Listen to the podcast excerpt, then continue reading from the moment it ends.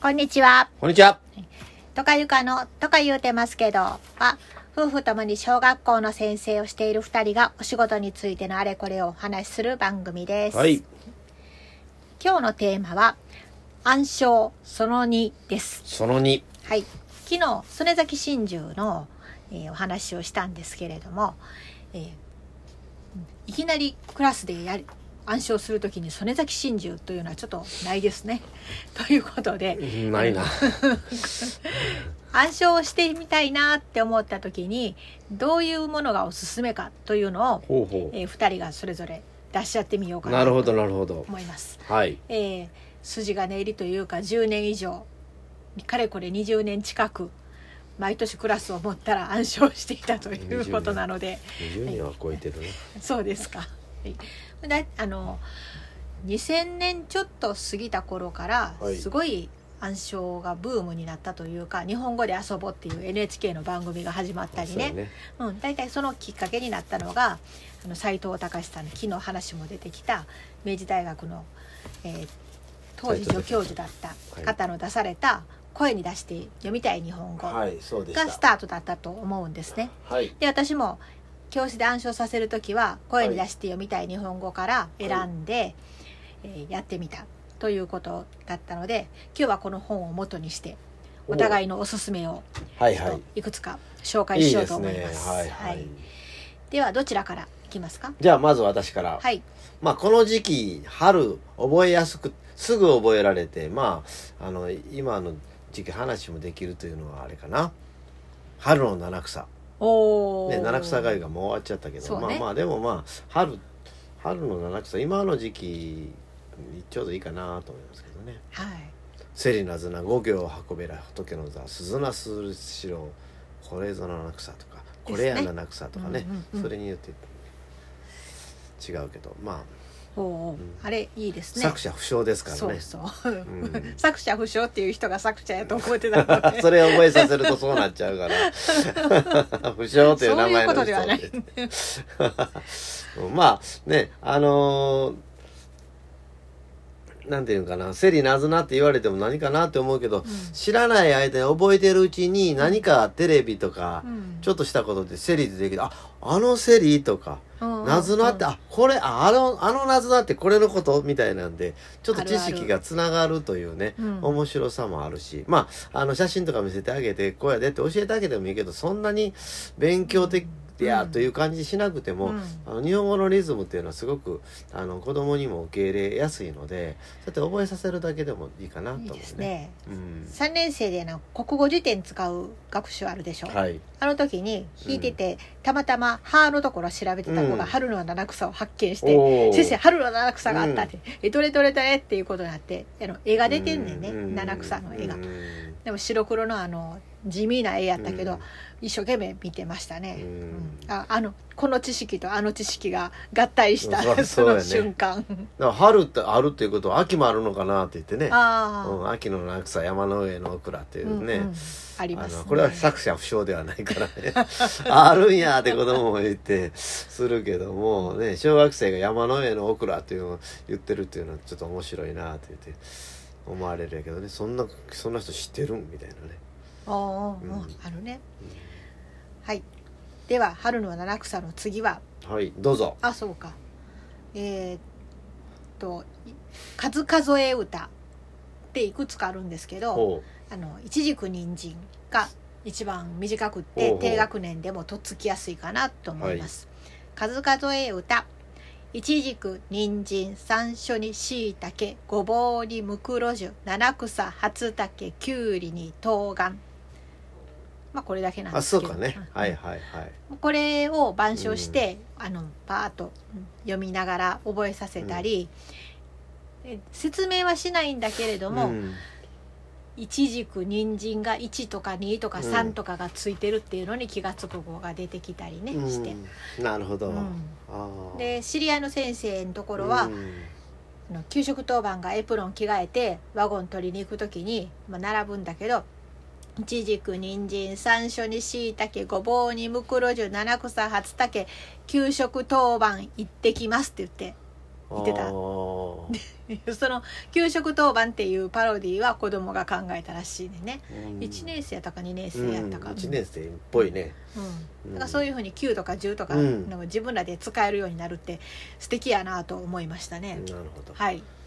ということで次どうぞ。私はこのねあのか風歌を聞くとか見たりするたびに思うのは、あの落語に出てくる一名二役とこう三金茂五世六王母七ゼルフ矢力九期の投票版というのはね。何それ？え元より男の条件。一見え身なり形一見え二男男前。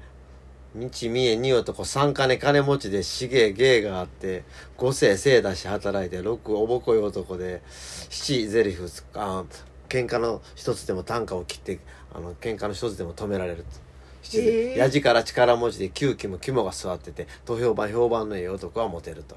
一見え二男三金茂五世六おぼこ七ゼリフやじから九期も投票版ってて。初めて聞いた、まあ、そう。これ落語にあるんやけどね、えー。まあ、それをいつもいつも。聞いたことなかいつもいつもこの あのついつい思い出してしまうという、へえ、まあ、なんかそれもつながったところかなと思いますけどね。そうですか 知らんかまあ子供にはさすがに教えてないけどね、うん。変なもん学校で教え教わってきたりするとまず困るんでね。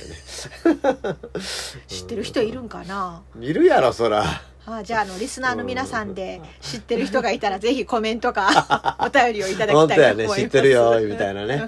もういいかもしれませんね、はい、うん。では数数え歌の次は、はい、はい、次ね。次何がいいかな？あのー例えばあのその声に出して読みたい日本語に出てくるんだったらちょっと楽しいやつで言えばあのえっ、ー、と何？えっ、ー、と驚き桃の木三種の木、はいはい付け足し言葉付け足し言葉ね。驚き桃の木三種の木あと歴史ありきは車行き。ありがたいなら芋武者クジラ。嘘をつき地の五門関ありがたいなら芋武者クジラ。嘘をつく自分も、はいあれ？あれ？忘れちゃいました、えーうん。忘れちゃったな。はい。その手は桑名の焼きハマグリ。何か8日9日10日何が南京とナスかぼちゃ。というね、うんまあ、それまあ一つずつが付け出し言葉なんだけど、うん。うん。まあ別にこの順番でなくてそもの順番でなくてもいいからバラバラでもいいんやけどもとりあえずその本に載ってる順番順番でね覚えちゃうこれはまああ初め言葉が難しいからうん「何これ!」って言うんやけどもリズムがいいから、うん。そのうち楽しくなってきてうん子供たちが覚えるという、ね、うん。全然意味わからないけどなんとなく覚えてしまうというのがそうやね。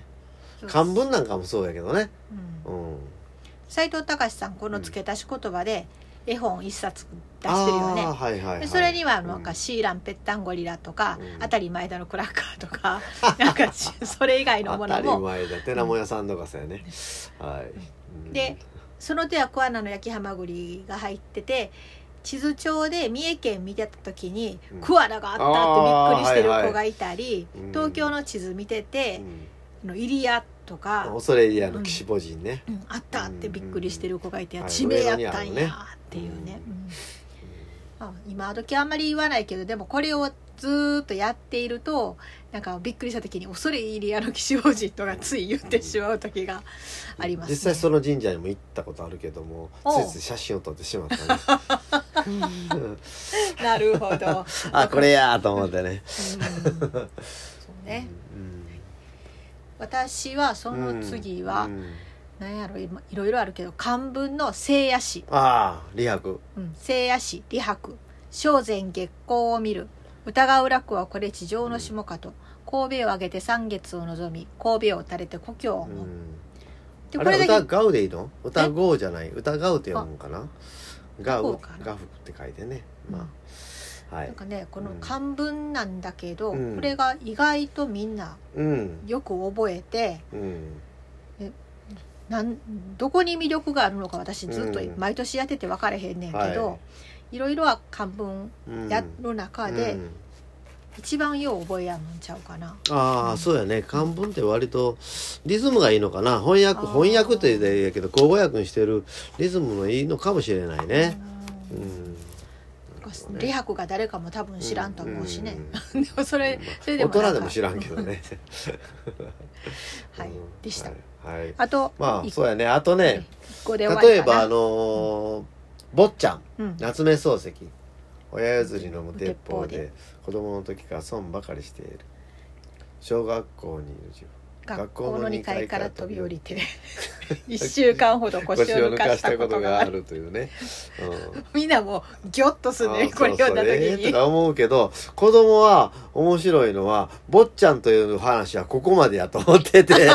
先生たまたま教室に置いた図書室行ったら坊ちゃんがあって先生、この坊ちゃんすごい文章あるで。いや、それが本当の坊ちゃんで。みんな覚えてるのは冒頭、出だしの部分だけとか。あ、そうやったみたいな。あなるほど。思うんやけども、でもまあ、それでは、その出だしを知ってるだけでちょっと親しみを感じてね、うんうん、続き読んでみようかと思って、うん、実際に借りて読んだりする子もおるしね。うん、夏目漱石の本の中で坊ちゃんが一番読みやすいし、子供にはね。うん、でも、この、続き読んであげたことある、うん、この続きってあの、うん、指切る話。飛び降りただけじゃなくて指はできるんかみたいな、うん、そうそう。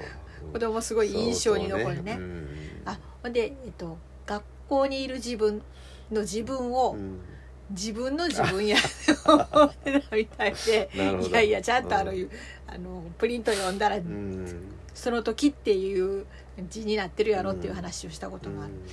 うん夏目漱石もまあ、うん、なんていうの？漢文のようなリズムの良さじゃないんだけれども、うん、言いやすいのかな、うん、覚えやすい。まあ一緒にね「あの我が輩は猫である名前はなまだない」うん、どこで生まれたか、トント検討がつく何でもすぐ自分あれもあの覚えさせておくとあのー、視点が話者の視点が我が輩は猫である自分自身にあるからね一人称視点っていうのを教える時に、うん、多くの作品は三人称視点って書かれてるけれども、うん、まあ、一人称視点こういう視点もあるんやでって言うて、うん、まあ、教科書に一人称視点の作品も出てくるけども、うん。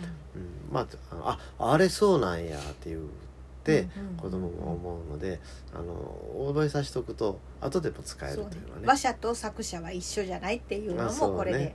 わかるね、そうそう。夏目漱石は猫じゃないよねって言って。そうそう、はい。暗唱にまつわるエピソードを語り出したらいろいろあるんですが、ね。はい、今日はまあこれぐらいにしておいて、また続編ができたらと思います、はい、はい、それではありがとうございました。ありがとうございました。さよなら。さよなら